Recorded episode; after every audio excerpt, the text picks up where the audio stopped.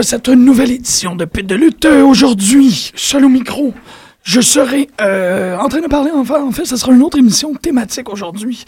Euh, ça m'a fait très plaisir et ça va me faire très plaisir de continuer dans cette veine.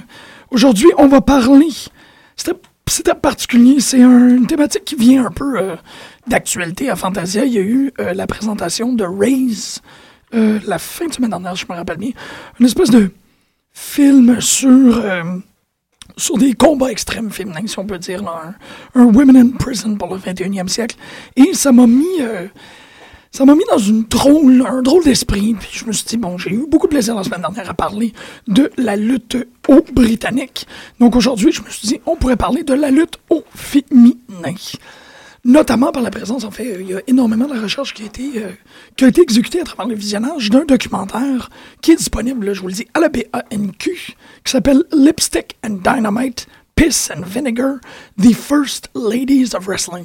Et euh, ce documentaire-là, essentiellement, aborde illustre une période, en fait, la période des années 30 et 40, où, euh, vous le savez bien, bon, euh, à cause de la guerre qui, qui se menait infernalement euh, outre-mer, euh, les euh, industries et euh, aussi la culture et, et tout, en fait, les paliers de, de l'entreprise américaine se sont retrouvés vidés de la présence masculine. En fait, pour être un peu plus simple et moins poétique, ce que je peux vous dire, c'est que, à cause qu'il y avait la guerre en Europe, tous les hommes sont, ont eu à se déplacer et ont laissé les États-Unis un peu vidés.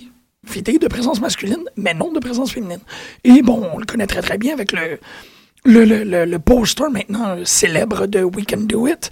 On sait que l'industrie euh, s'est développée énormément à cause des femmes. C'est les femmes qui ont commencé à prendre euh, des emplois euh, de- de- de- et de, et de fabrication et tout. Les femmes ont enfin pu commencer à être financièrement indépendantes, commencer à pouvoir concevoir une existence à l'extérieur de la maisonnée. Et les années 30-40 ont donc vu la naissance de qu'est-ce qu'on peut appeler un, un proto-féminisme. Ce proto-féminisme-là a été responsable pour énormément de trucs. Les jeunes filles qui ont été élevées dans ces années-là ont euh, atteint maturité, si on peut dire, dans les années fin 50, début 60 et mi-60. Et c'est là où il y a véritablement commencé à avoir des, changements dans euh, le code civil, c'est-à-dire les, euh, les Civil Rights Movements aux États-Unis ont aussi inclus une grande part de libération euh, féminine.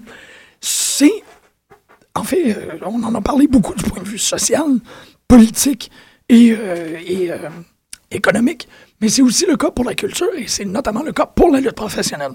Parce que quand tous les hommes sont partis au front, on s'est retrouvé avec énormément de demandes pour la lutte, mais peu d'offres.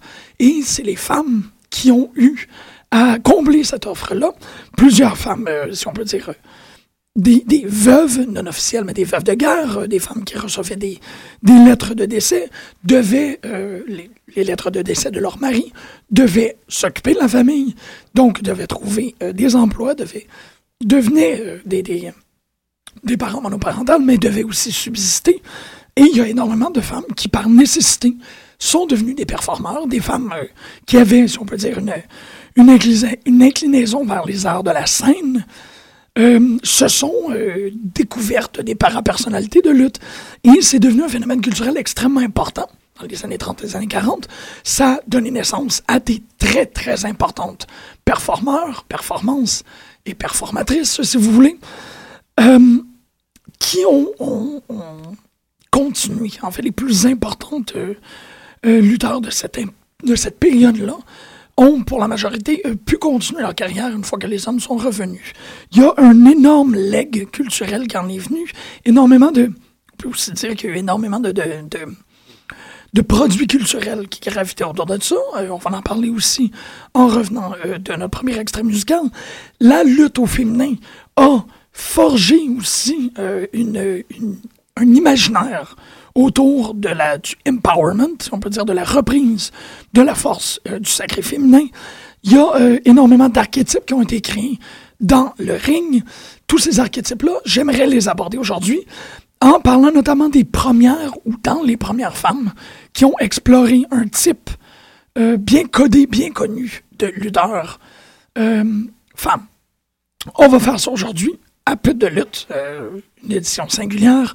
Ça va me faire absolument plaisir de pas, euh, il est quand même assez important que je le dise, de ne pas dresser une liste exhaustive parce qu'il y en a énormément. Il faudrait aborder toutes ces femmes-là. Bon, comme vous avez vu, mon introduction portait essentiellement sur le continent euh, États-Unis, américain, nord-américain. Il y a énormément de femmes d'importance au Mexique, il y a des femmes d'importance au Japon, c'est sûr. Je vais essayer d'en aborder le mieux que je peux, mais on va parler centralement des États-Unis et de tout ce qui est arrivé un peu autour. On va euh, tout de suite aller en, en extrait musical, en fait. Je vais vous euh, faire écouter un- une partie très courte d'un des premiers, euh, comment dire, d'une des premières manifestations filmiques de ce, de ce phénomène-là, de la lutte féminine. Il y a un film du nom, vous m'excuserez, de Racket Girl, qui date de 1951, réalisé par Robert C. Dertano, qui est essentiellement, euh, comment est-ce que je peux dire ça, le point focal de l'imagination de la lutte féminine. En fait, euh, c'est de ce film-là que tout, euh, que, tout le public qui n'était pas aficionados de lutte à l'époque a pu aller piger pour se construire une image mentale de qu'est-ce que c'était. Donc Racket Girls, Racket Girl est tout aussi, non, Racket Girls, pardonnez-moi, au féminin, est tout aussi important pour la construction de la figure que l'on connaît même à notre époque. C'est comme si c'était euh, la première introduction pour Monsieur, Madame, tout le monde de qu'est-ce que c'était la lutte au féminin. Donc on va l'écouter ça. Rapidement, ça va vous donner un- une idée du, euh, du panorama ou de, la fresque que l'on se faisait euh, comme idée à l'époque. Pas ça, ça c'est un peu plus de rap.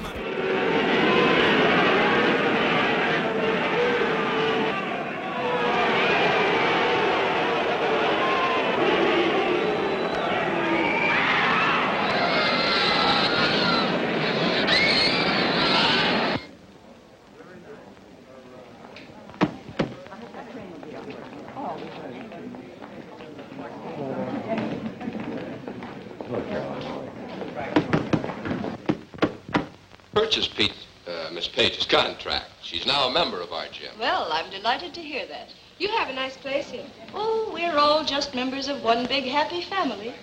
So the saying goes. I have a suggestion, Miss Page. Why don't you change to gym togs and spend a few minutes getting acquainted with our gym? But, Mr. Scally, I have no gym togs with me. I'm sure Ruby can help. Why, yes. I'm sure we can borrow something out of the locker room. I'll be glad to help. Why don't you, Peaches? I mean, Miss Page. Okay, if you say so, Scally. Follow me, Peaches.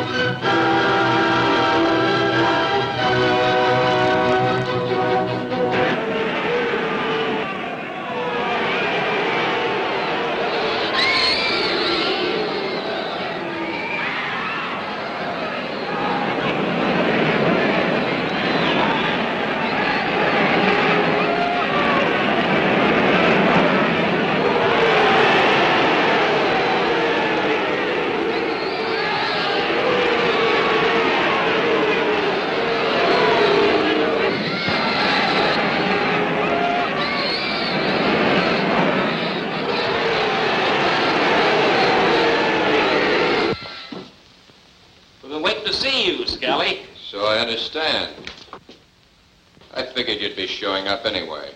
You guessed it right. What's on your chest? Mr. Big's got an idea. You've been bucketing a lot of dough. Yeah, you sure are kicking in. Ah, bucketed nothing. We got a way of finding things out, see? What does Mr. Big figure he's got coming? 35 grand. And he wants it now. Mr. Big ain't a patient man, Scally. I haven't got that much right now. You don't seem to like him. He's just plain no good, if you ask me. He's the sort of a guy that would change a girl's evening stroll from a recreation to an occupation. But he wants me to be his girl. His girl is a lot of girls, and you happen to be only one of them. But take my advice. I never saw any good come out of him, and I never will.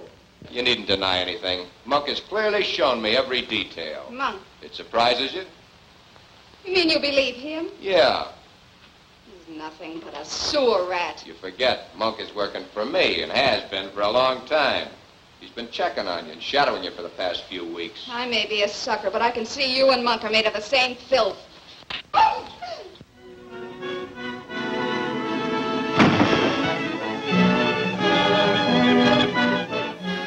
Donc, euh, comme vous fait, euh, comme fait l'entendre, en fait, euh, dans les années 50, on avait déjà dressé un espèce de portrait euh, abusif, euh, si on peut dire, euh, du domaine de la lutte professionnelle. C'est très intéressant parce que dès le début de la lutte professionnelle féminine, je vous dis dans les années 30, 40 et même 50, euh, la lutte est, la lutte féminine était bannie dans certains États. On considérait que c'était que c'était bon essentiellement de l'exploitation, mais que c'était aussi de la pornographie. Ça a commencé, bon, clairement, dans un contexte un peu plus carnavalesque. Le women's wrestling était plus dans des side shows de cirque. Et c'est là où, bon, évidemment, euh, les autorités conservatrices sont rentrées un peu plus euh, euh, dans le tas, si on peut dire. C'est là où ils ont, commencé à avoir la, plus vive opposition. Mais vers les années 50 et 60, on a commencé, eh ben, avec le retour euh, des hommes, évidemment la qualité de la lutte, on a commencé à considérer que c'était peut-être quelque chose qu'on devait conserver pour euh, amuser hommes, femmes et enfants. Et c'est pour ça que les années 50 et 60 sont considérés essentiellement comme l'âge doré de la lutte féminine, parce qu'on commençait à avoir une plus grande acceptation euh, de la chose. Il y a eu énormément, euh, bon évidemment, il faut quand même le souligner, il y a eu énormément de, de fédérations. Euh, il y a eu énormément de, de feds, en fait. Je sais que très récemment, Jimmy Hart en a une, des, de- des fédérations complètes qui sont composées seulement de femmes. Présentement, celle que l'on entend le plus, c'est clairement Shine.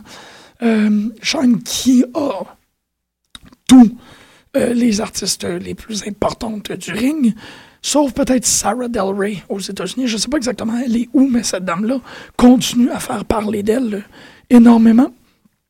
Euh, Il y a aussi euh, un documentaire, bon, parfait. Je vais, parler essentiellement aussi des, produits culturels, comme je vous disais.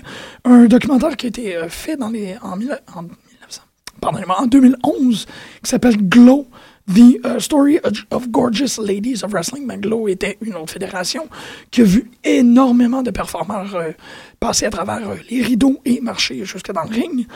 Euh, pendant que j'y suis aussi en 1981, euh, le dernier film, en fait, du réalisateur Robert Aldrich, celui qu'on connaît pour Flight of the Concords et euh, Dirty Dozen, c'est son dernier film à son actif, un film qui s'appelle All the Marbles, qui a aussi été présenté euh, sous le titre alternatif de California Dolls.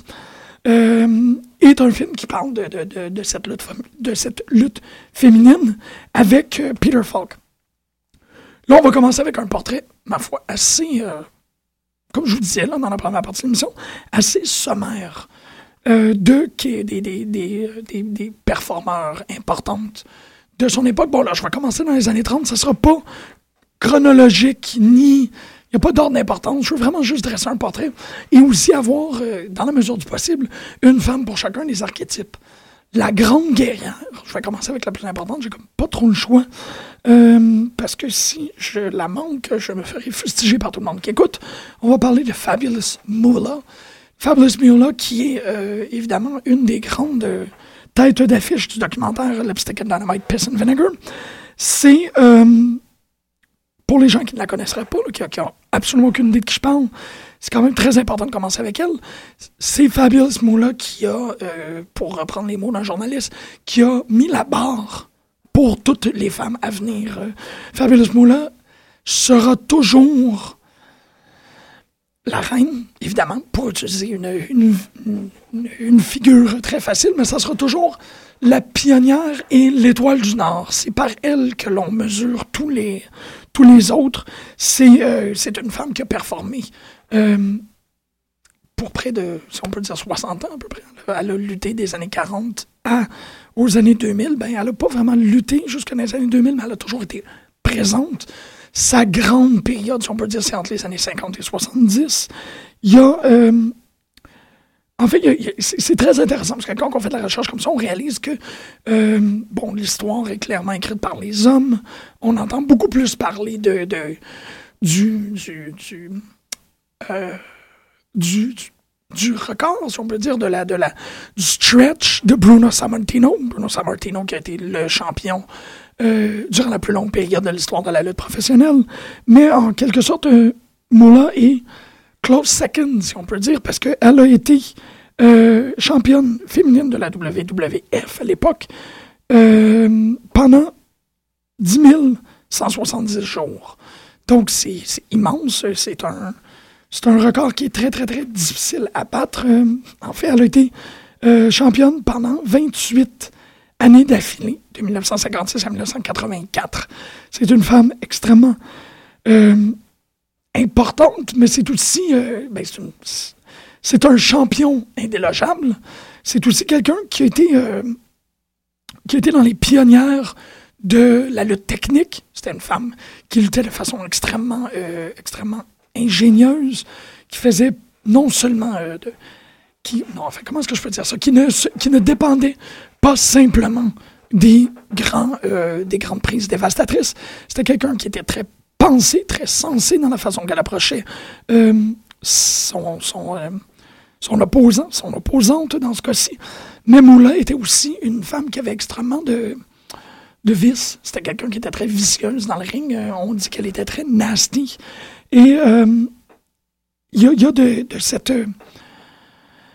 de ce mélange-là qui est complètement unique en lutte féminine. C'était une grande lutteuse technique, c'était une femme très méchante dans le ring, mais c'était aussi une des grandes euh, attireuses de foule. C'était extrêmement...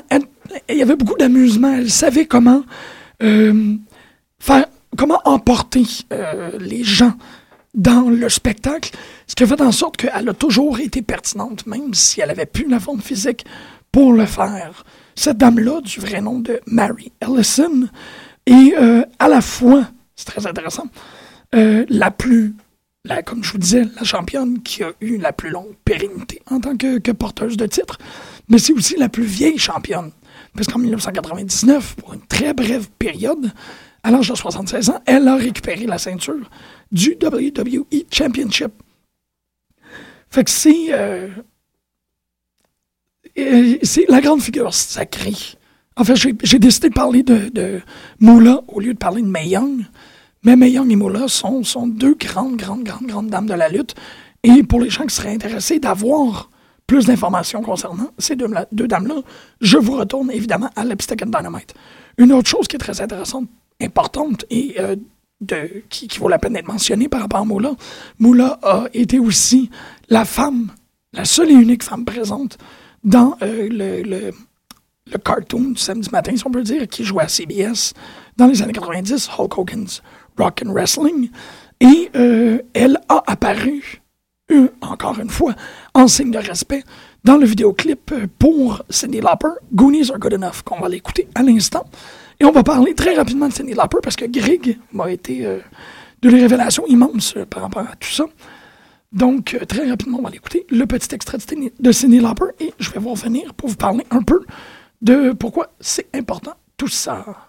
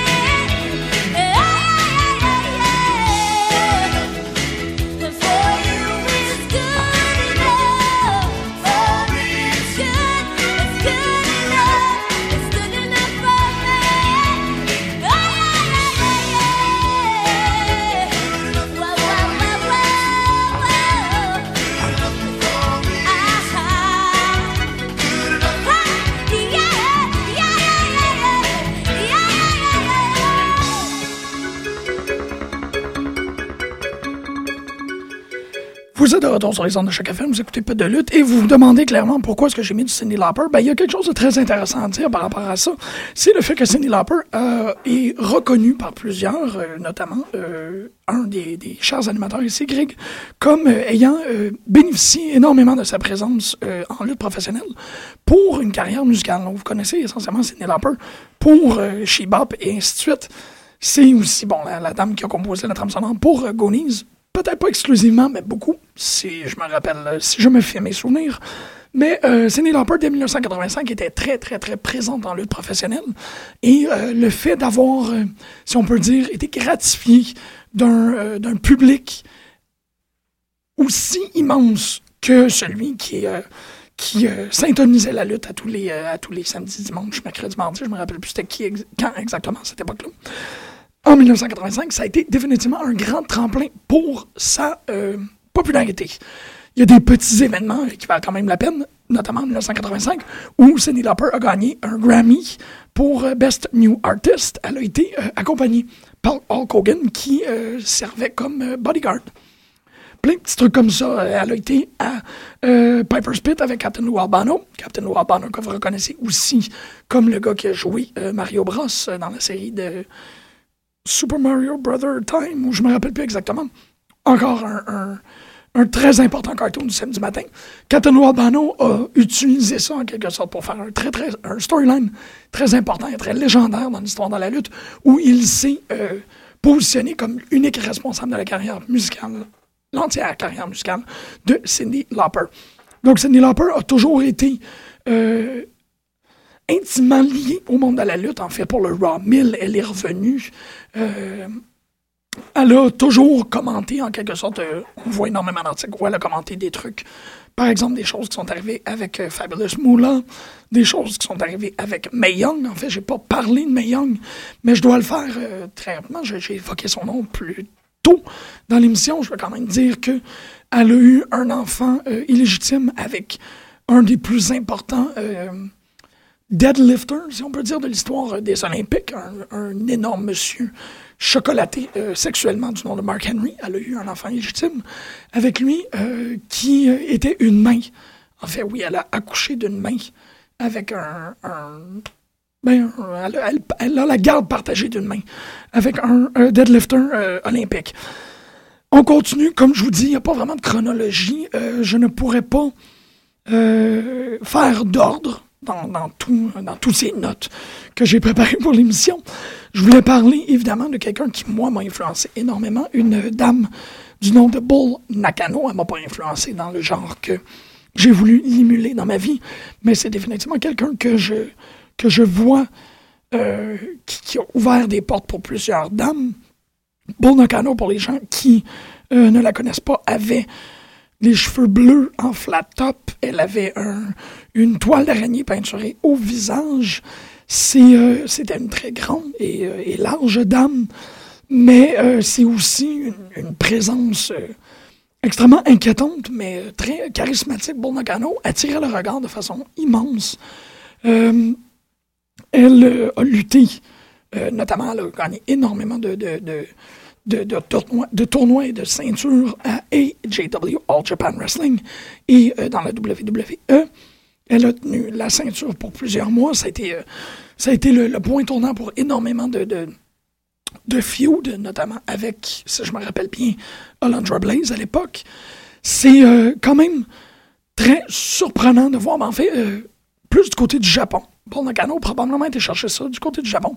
Les dames au Japon ont des, des, des, des prises de finition extrêmement dévastatrices. C'est c'est en quelque sorte intéressant et, très euh, euh, surprenant de constater à quel point est-ce que les moves les plus impitoyables et les plus dévastateurs, on les voyait du côté des femmes en lutte euh, japonaise.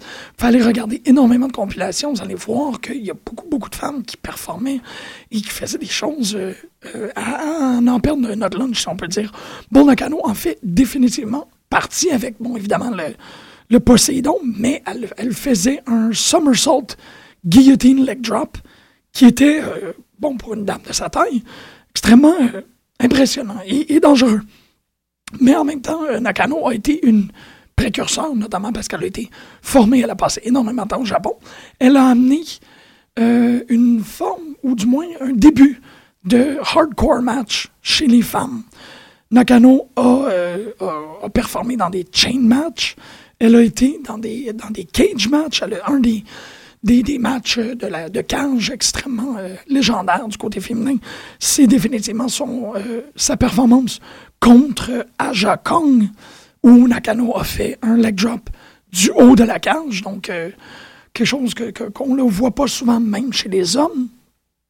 Ce qui est très malheureux, en fait, on, on le sait que sa carrière a été brutalement interrompue en 1995 lorsqu'elle a été euh, euh, légalement chargée avec possession de cocaïne.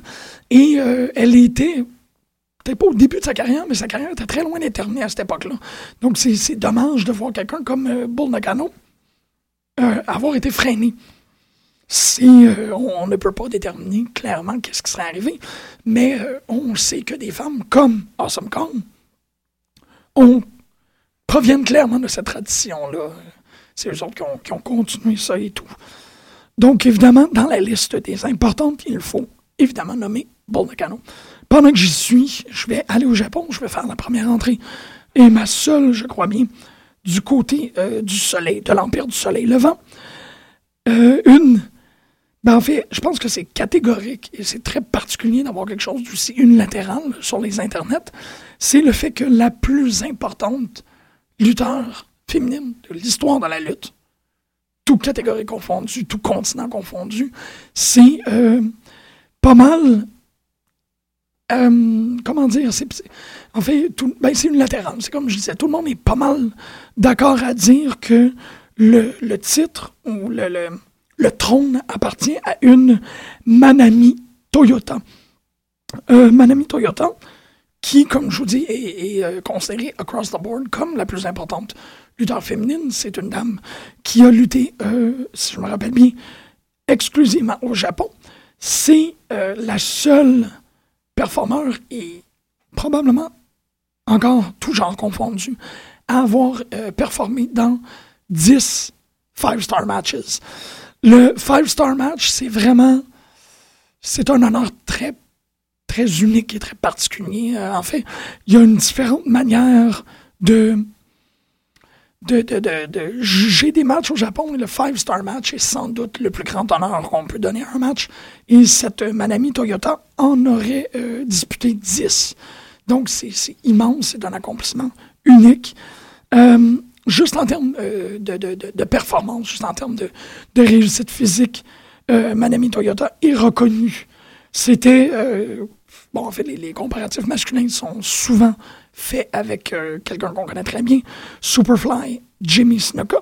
Mais c'était comme euh, Fabulous Moolah, quelqu'un qui avait euh, énormément de, de prestance, qui attirait le regard, qui était très, très, très intense dans le ring, qui, qui, qui, qui, qui- manifestait énormément d'émotions.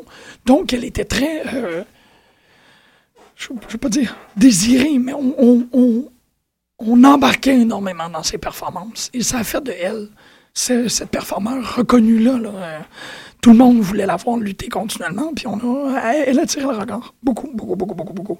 Qu'est-ce qui est très particulier aussi? Bon, euh, je parlais de. Bull Nakano est reconnu comme étant une, quand même, une madame imposante. C'était bien l'inverse chez Manami, Manami Toyota, qui était beaucoup plus petite. Mais, euh, comme on dit, son intensité, sa force, sa volonté, le feu et la puissance qu'elle avait faisait en sorte qu'elle était euh, très apte à faire euh, son, euh, son, sa prise de finition, le souplex, sur pas mal n'importe qui. Si on dit en quelque sorte que Fabulous Moolah, c'est la barre à laquelle on se mesure, Manami Toyota est sans doute l'objectif qu'on voudrait tous atteindre en tant que lutteur féminine. Là, j'utilise un on qui est, ma foi, un peu impersonnel, mais Manami Toyota est vraiment euh, le top de la montagne, là. vraiment la, la, la reine du... euh, la reine de la montagne, encore. Donc, c'est euh, quelqu'un euh, quelqu'un quelqu'un à, à vraiment euh, idolâtrer. C'est ça le mot que je cherche. On va aller tout de suite en extrait musical, on va aller écouter un promo, en fait, parce que je me suis dit que c'était important aussi d'avoir euh, les Mike Skill féminins. On va aller écouter euh, les promos, un, un petit, euh, un petit best-of des, euh, des, du euh, Powerful Women of Wrestling Promotion. pretty tough, but they're pansies compared to wrestling's real wild things, the powerful women of wrestling.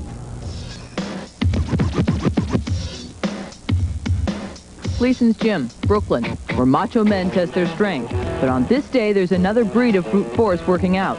Meet three of the powerful women of wrestling. I got started in a, in a real fluky way. I was a college girl, went to University of Southern California out there, graduated with a degree in public relations, going mainstream all the way, hated the traffic on the freeways, and became a wrestler because of it.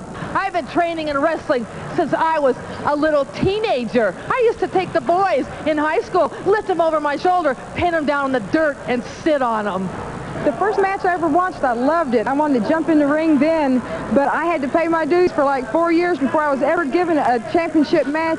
These women wrestlers are organized into a 15-member troupe called POW, Powerful Women of Wrestling, who perform in arenas around the country. In between matches, each athlete has their own way of staying in shape. I train five times a week, anywhere from three to four hours a day. Uh, not just wrestling, I take taekwondo, aerobics, I ride a bicycle, run, uh, do free weights. I mean, I didn't get that potato by sitting on the couch watching wrestling. My favorite move in wrestling is the big squash. You know like to do? I like to airplane spin someone. I like to throw them down on their back, and I like to go flying on them and land right here. Women's wrestling is fun to watch. I don't like wrestling. I just I just want to see the girls and stuff like that. I come down for the for the sport of wrestling. I don't come down to see a woman to come in a nice bathing suit. I come down to see entertainment. I come down to see a lot of rolls, a lot of gymnastics, a lot of tumbling. Women's wrestling matches, whether live or televised, draw many different types of fans for many different reasons. Some people may feel it sexist or even violent, but to thousands of men, women, and children, these women wrestlers are the new superheroes. We call ourselves ladies of the 80s, and we like to relate to all those ladies out there. Um, yeah, we get we get people our own age even coming up and saying, "Ah, oh, Nina, you're the greatest," and I and I love hearing that. Those are your peers talking to you, so you know you're doing something right. You know, people say, is wrestling real? I say, yeah, because you got to be into giving and taking pain. It's real pain, and I like it. that does it.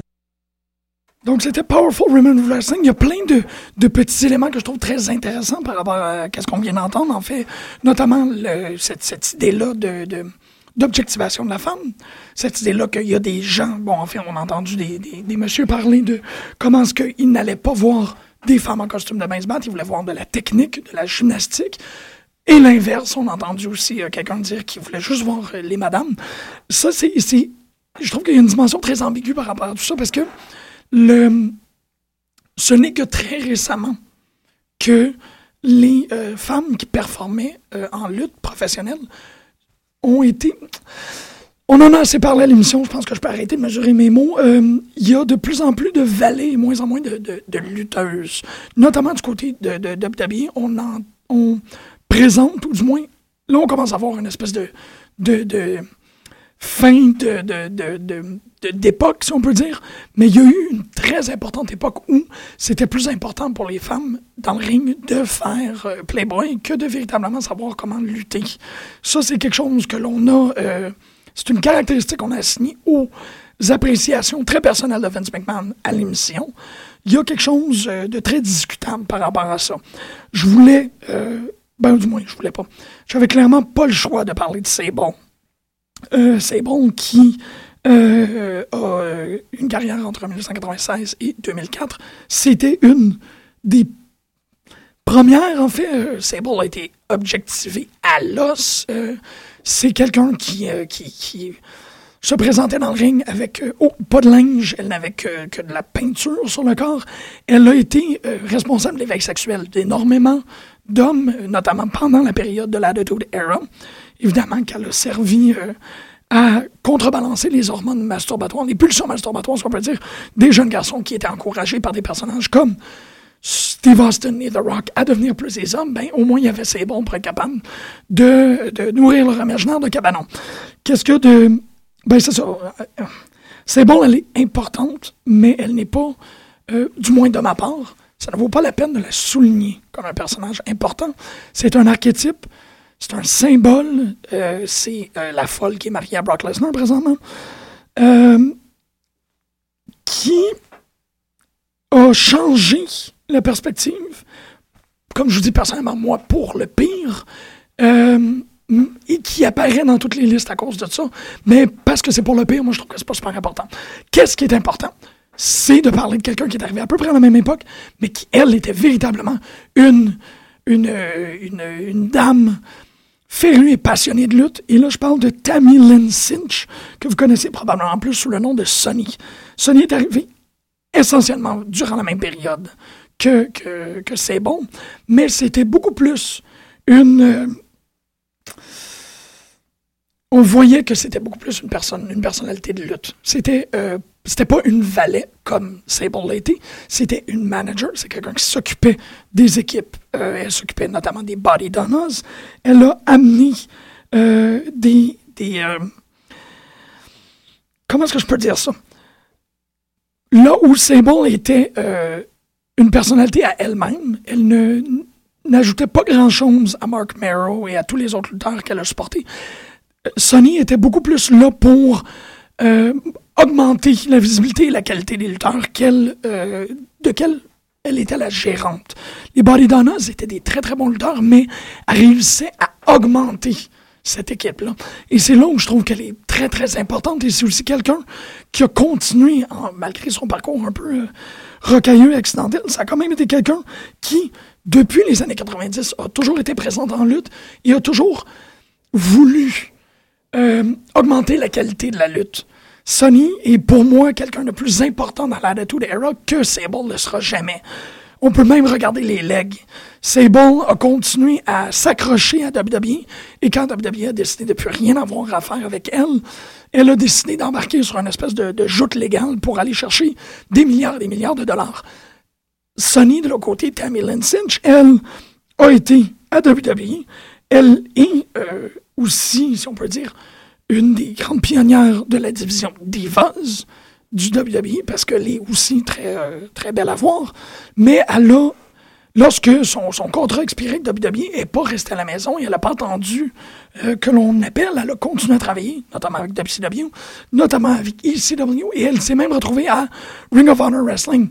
Fait que c'est quelqu'un qui, on le, on le voit bien, a toujours été attachée dès ses débuts, parce qu'elle a commencé, on le sait bien, avec euh, son copain à l'époque, Chris Candido. Elle a toujours été euh, attachée au monde de la lutte. Elle a toujours voulu le, euh, le meilleur pour cette industrie-là. Et là, on se retrouve avec deux figures qui, pour moi, sont des opposés. Une latérale, la figure de Sebron, et la figure de Sonny. Et malheureusement, à cause qu'il y a plusieurs gens qui ont été immensément influencés par l'Attitude Era, on met Sable dans le panthéon, puis on met rarement Sonny dedans. Aujourd'hui, Pet de lutte, je tente de rectifier ça en disant que quelqu'un qui voulait euh, euh, à tout prix augmenter la qualité de la lutte comme Sonny mérite d'être plus acclamé. Une autre personne que je mettrais dans cette catégorie-là de, de, de dame qui a toujours voulu augmenter la qualité de la lutte et qui est malheureusement souvent absente des listes, c'est euh, Gertrude Vachon. Gertrude Vachon, mieux connue sous le nom de Luna Vachon. Luna Vachon, qui est la fille de Mad Vachon. La fille de Mad Dog Vachon, euh, que vous connaissez peut-être une fois de plus pour euh, le visuel qu'elle apporte, la moitié de la tête rasée, euh, du maquillage au visage, une, personnalité extrêmement agressive, est une autre de ces dames-là qui a tout fait, a tout donné. Et là, je dis tout donné parce que malheureusement, elle est décédée à, cette époque, qui a tout donné pour la lutte. En fait, euh, c'est intéressant quand on, regarde sa biographie, tout le monde dans son entourage, euh, dès son enfance, parce que, bon, évidemment, étant la fille euh, d'un lutteur, avoir voyagé avec son père, avoir connu tous ces lutteurs-là, elle a voulu suivre dans les traces de sa famille, mais tout le monde, ça c'est très intéressant, tout le monde l'a découragé. Et on va jusqu'à un exemple très, très, très euh, fameux, on peut dire. Euh, André le Géant, qui était un bon ami à son, euh, père, l'a amené en voyage en 1974 à Paris pour s'assurer, en fait, pour, pour la dissuader de devenir une, une lutteur, de, ben, de la dissuader de suivre dans les traces de son père. Donc, quand c'est rendu que, que même le géant ferré te dit non, euh, c'est- c'est très, très important. Tous, tous les amis, tous les potes, tous les, les ring mates de son père disaient Fais pas ça, c'est une carrière qui est très difficile, euh, qui, qui est très, euh, si on peut dire, agressive envers les dames. Tu mérites mieux que ça. Mais bon, Luna Vachon étant une femme, comme on peut voir dans sa personnalité in-ring, une, une femme extrêmement têtue et, et forte, elle a décidé de le faire tout de même. Elle a, en fait, c'est très intéressant, elle est allée, dès 1985, euh, étudier euh, la lutte dans la fédération gérée par le Fabulous Moolah. Elle a déménagé en Floride où, en 1985, comme je vous dis, elle est allée performer au Florida Championship Wrestling avec un lutteur qui commençait à cette époque-là, un homme du nom de Scott Levy, que l'on connaît maintenant euh, plus légendairement sous le nom de Raven. Raven, en Florida, euh, dans Florida Championship Wrestling, avait un stable qui commençait à prendre les, allu- les allures du flock que l'on connaîtra à WCW. Un stable qui s'appelait The Army of Darkness. Et Luna Vachon a commencé euh, avec, avec Raven dans ce stable-là. Et bon, en connaissant The Flock, en connaissant Raven, on voit comment est-ce que tous ces gens-là se sont influencés et ont aussi réussi à augmenter la, qualité de leur, euh, de leur match, de leur performance, jusqu'à devenir des incontournables, jusqu'à devenir des, des crèves-écrans. Et évidemment, euh, Luna en fait partie. Luna a lutté jusqu'à ses... euh, ben, en fait, elle a, elle a- tiré sa révérence en 2007, si je me rappelle bien, où elle a défendu le Great Lakes Championship Wrestling.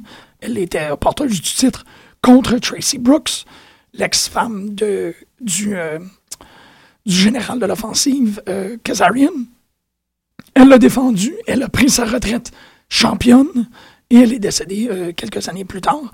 Donc, Luna Vachon est euh, morte un peu comme, comme le boxeur, malheureusement, je me rappelle. Rocky Marciano, elle est décédée championne, à jamais. On va aller en musique une fois de plus. Je vais prendre une petite, petite pause. On va aller écouter les Canadian Ninjas de, du Shimmer Wrestling Promotion. Les Canadian Ninjas, je trouve que c'est pas mal cool déjà de même. On va aller entendre qu'est-ce qu'ils ont à dire et on va revenir avec d'autres femmes d'importance.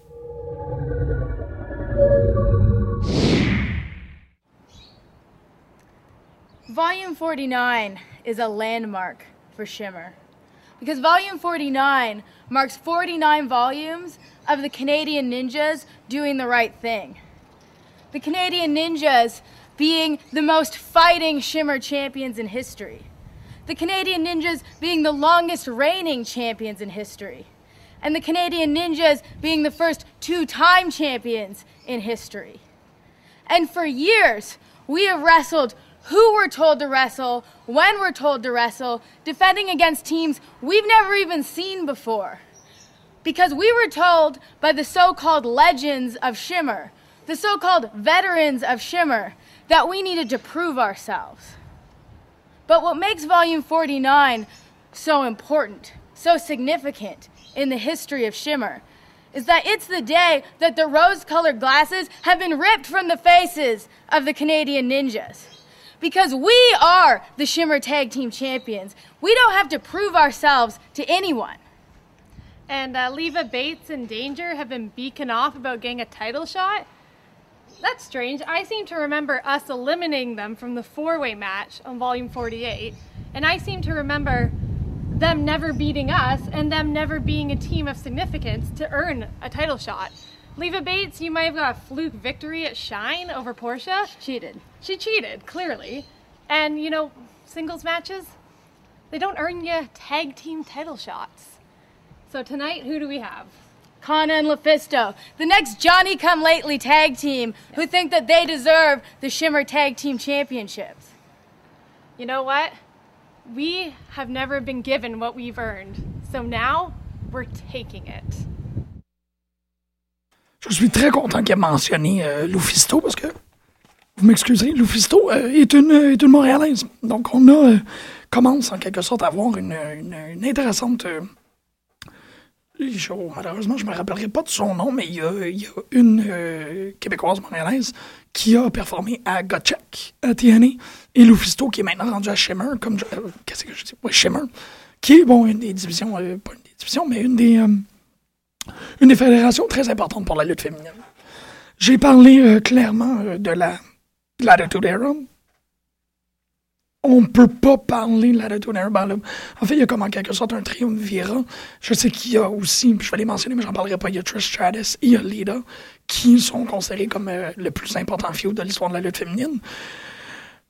Dans les 20 dernières années, je serais peut-être d'accord avec ça, mais bon, évidemment qu'il y en a eu énormément avant. Si on parle du triumvirat de la Dead Era, il faut euh, évidemment, euh, parce que tu sais, je fais comme un espèce de triangle sémiologique là, là-dessus. On a Sonny, on a euh, Sable, et pour compléter le triangle, on a évidemment China. Euh, tu peux pas. euh, on, ne peut pas? Wow. Ce qui est dommage, ok, en fait, malgré que comme certaines femmes en lutte elles euh, sont terminées leur carrière euh, dans l'infamie, on ne peut quand même pas enlever ce qu'elles ont accompli. Puis une des plus importantes dans cette thématique-là, si on peut dire dans cette division-là, des, des femmes qui ont fait plein de trucs, mais qu'on se rappelle seulement de qu'est-ce qu'elles ont fait de plus, euh, de plus argumentable. Dans le cas de China, c'est clairement A Night in China, son porn qu'elle a fait avec X-Pac, euh, où on voit son, son monstrueux clitoris. China a quand même été euh, une, une femme extrêmement importante. Elle a amené énormément, et là je pèse pas mes mots, énormément de trucs à la lutte. C'est la première femme à avoir euh, performé dans un Royal Rumble. C'est la première femme à avoir performé dans un King of the Ring. Et c'est la première femme à avoir gagné le, euh, la ceinture intercontinentale. C'est pas n'importe. C'est- aussi, en fait, qu'est-ce qui est très intéressant aussi, on peut regarder ça dans l'optique du, du gender studies aussi c'est la première femme qui a été unilatéralement une menace pour les hommes. Et c'est important, c'est un point qui est très cernable dans l'histoire, c'est qu'avant China, il y avait énormément de femmes extrêmement agressives et dangereuses et, des, des grandes combattantes, mais il n'y a personne qui venait véritablement jouer dans la cour des hommes. Il n'y a personne qui a un point dans sa carrière fini, en a eu assez de la division féminine que fait moi je vais sauter à la division masculine. China c'est la première. Awesome Kong a fait pas tout à fait la même chose, c'est juste que c'est une femme qui fait extrêmement peur aux hommes. Mais China a vraiment euh, mis de côté la division féminine et a été se battre contre des hommes. Elle a été très, très menaçante pour les hommes. Et ça, on ne pourra jamais lui enlever. C'est quelqu'un d'extrêmement important et, une, une, une puissance en lutte. Une autre puissance, puis là je fais un segway pas mal malade, si vous me permettez euh, l'expression. Une autre puissance, c'est une, euh, en lutte professionnelle, c'est la puissance psychologique de la très importante manager, Sherry Martel. Sherry Martel, euh, c'est. Bon, pas pour rien qu'on l'appelle Scary Sherry. C'était une. C'est ce que l'on a appelé une des premières prédateurs du ring. C'est une femme qui avait toujours ce, regard-là très vicieux, très, euh, très euh, perforateur, si vous me permettez l'expression. C'est quelqu'un qui était extrêmement charismatique, mais qui, comme Sonny, comme, comme Fabulous Moolah, comme plein d'autres euh, dames de la lutte, mettait toujours la lutte avant tout. C'était quelqu'un qui euh, voyait le spectacle comme l'objectif primaire et qui faisait toujours en sorte que le spectacle augmentait et, rayonnait plus. Scary Sherry, c'est hallucinant. Elle arrivait dans le ring, l'intensité du match et l'importance du match redoublait. C'était euh, c'était une présence impossible à ignorer. Et elle a toujours été, bon, en fait, euh, elle a commencé, on le, sait bien, dans AWA, euh, où elle s'est pris contre, des, des, euh, très importantes comme euh, Medusa Michelli et euh, Candy Devine. Mais euh, une fois qu'elle est arrivée à euh, WWE, elle, était reconnue euh, plus comme une, manager que qu- n'importe quoi d'autre. Malgré qu'on on, a quand même des, euh, matchs très importants de elle euh, dans la WWE. Ce qui a toujours été euh, présent, qu'elle soit en gérante ou en performeur, c'était euh, son intensité, c'était le niveau d'intensité qu'elle amenait au ring. Et on, certains gens le, le- sauront, euh, ou le sauront pas, mais vous allez le savoir maintenant, c'est que c'est aussi la, euh, la compositeur de la pièce, enfin, qu'est-ce qu'on nomme le troisième theme de Shawn Michaels, la pièce maintenant légendaire que vous connaissez sans doute, que, vous connaissez sans doute et que vous reconnaîtriez à l'instant.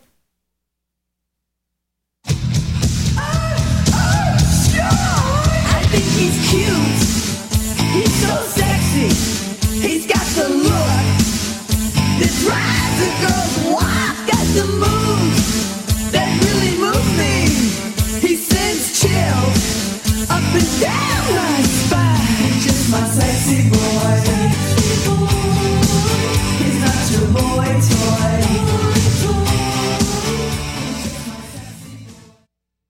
On reconnaît la voix de Sherry Martel, euh, qui, a, qui a composé cette pièce-là pour, euh, pour Shawn Michaels, qui était un de ses clients à l'époque.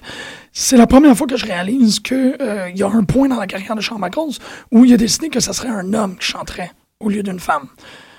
Vous pouvez en tirer vos conclusions comme vous voulez, mais au début, c'est clairement une femme qui dit qu'elle désire Shawn Michaels de toutes ses forces. Et il y a un point, il y a un glissement dans la carrière. Puis là, je fais pas d'interprétation par tout. Il a décidé qu'il fallait que ce soit un homme qui chante. Ça arrive, ça arrive, ces choses-là. C'est correct, il a pas de problème. Sherry Martel, qui est euh, sans doute, aucun doute, inconditionnellement la Queen of the Ring du WWE. Je vois que mon temps y passe, je vais rapidement euh, parler de euh, Mildred Burke. Mildred Burke qui était comme Moolah et Mae Young dans les grandes précurseurs des années 30, 40, 50. Elle a été, si on peut dire, aussi une des grandes figures d'inspiration. C'est ça qui est très beau chez Mildred Burke, c'est qu'elle a euh, non, elle est, non seulement est-ce qu'elle a lutté dans des années où c'était mal vu, mais la façon qu'elle luttait et sa présence dans le ring a été euh, extrêmement inspirante. C'est une des femmes qui a réussi à convaincre d'autres femmes que c'était une avenue possible. Puis ça, c'est très intéressant quand on regarde des cas historiques comme Luna Vachon. Ça prenait quelqu'un qui, là, je ne veux pas utiliser le mot autorisé, mais ça prenait quelqu'un qui euh, normalisait la chose, puis qui disait c'est correct, vous pouvez le faire aux autres aussi. C'est euh, pas la trail, c'est la trailblazer, mais c'est vraiment la, la, la, la, présence euh, encourageante, si on peut dire, je le fais, vous pouvez le faire aux autres aussi. C'est quelque chose qui était moins présente chez Moula, qui était moins présente chez Mae Young, qui est moins présente, si on peut dire, chez les Heels. Mildred Burke était toujours quelqu'un qui était là pour encourager les femmes les femmes qui voulaient, là, pas n'importe qui, à venir euh, participer dans, ce, grand chapiteau-là. Donc, en quelque sorte, elle a été extrêmement contestataire par rapport à, euh, qu'est-ce que l'on connaissait de la lutte, que ce soit chez les hommes, chez les femmes et aussi à l'extérieur. Mildred Burke a été euh, l'entraîneur des acteurs dans le film que j'ai mentionné au début de l'émission, All the Marbles. C'est aussi, euh, évidemment, quelqu'un qui a eu euh, une carrière flamboyante. Elle aussi, elle a eu un, règne de titres extrêmement long. Et euh, quand son, en elle a, elle tenu le titre de la AWS, si je me rappelle bien, pendant 10 ans, elle a été battue par June Byers. Et c'est- cette victoire-là de June Byers sur Mildred Burke est considérée comme le premier euh, screwjob de l'histoire de la lutte. Bon, euh, à Montréal, il semblerait qu'il y en ait eu un avant ça, mais dans les annales de l'histoire, on considère que Mildred Burke, June Byers, euh, c'est un des, grands, grands screwjobs historiques à prendre en considération. Bon, j'ai parlé de Paul j'ai parlé de Manami, Toyota, Sony.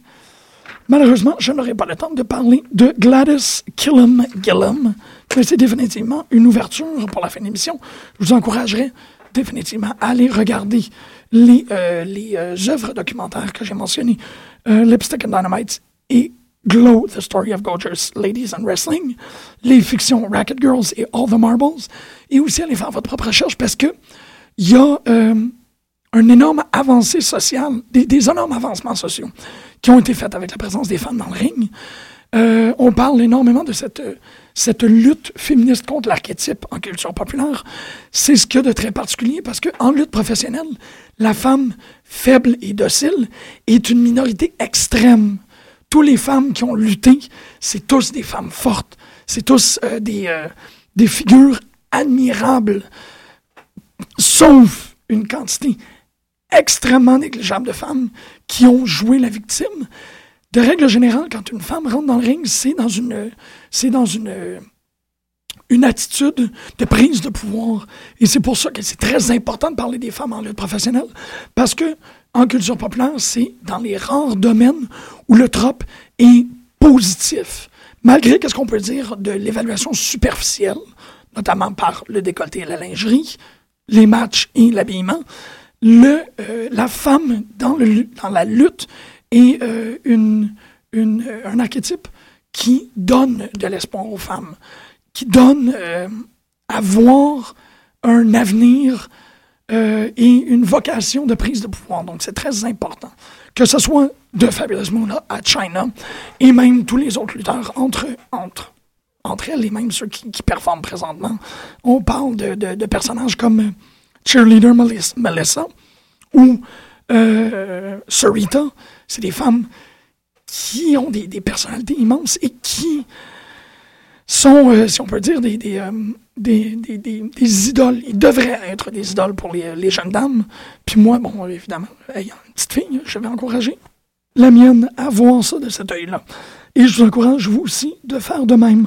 On va aller écouter Who I Am de China. Vous allez voir, si vous écoutez la chanson comme il faut, vous avez toute cette idée, ce leitmotiv-là de, de empowerment féminin qui est très important en lutte professionnelle. On se voit la semaine prochaine. Je vous aime tous. C'était peu de lutte sur les ondes de chaque